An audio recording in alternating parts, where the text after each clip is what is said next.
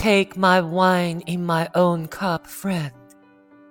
It loses its wreath of foam when poured into that of others.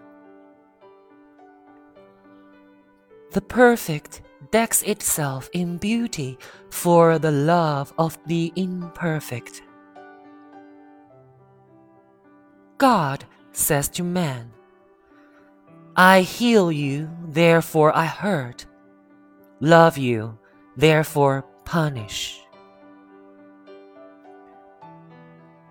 Thank the flame for its light, but do not forget the lamp holder standing in the shade with constancy of patience. Tiny grass, your steps are small, but you possess the earth under your tread.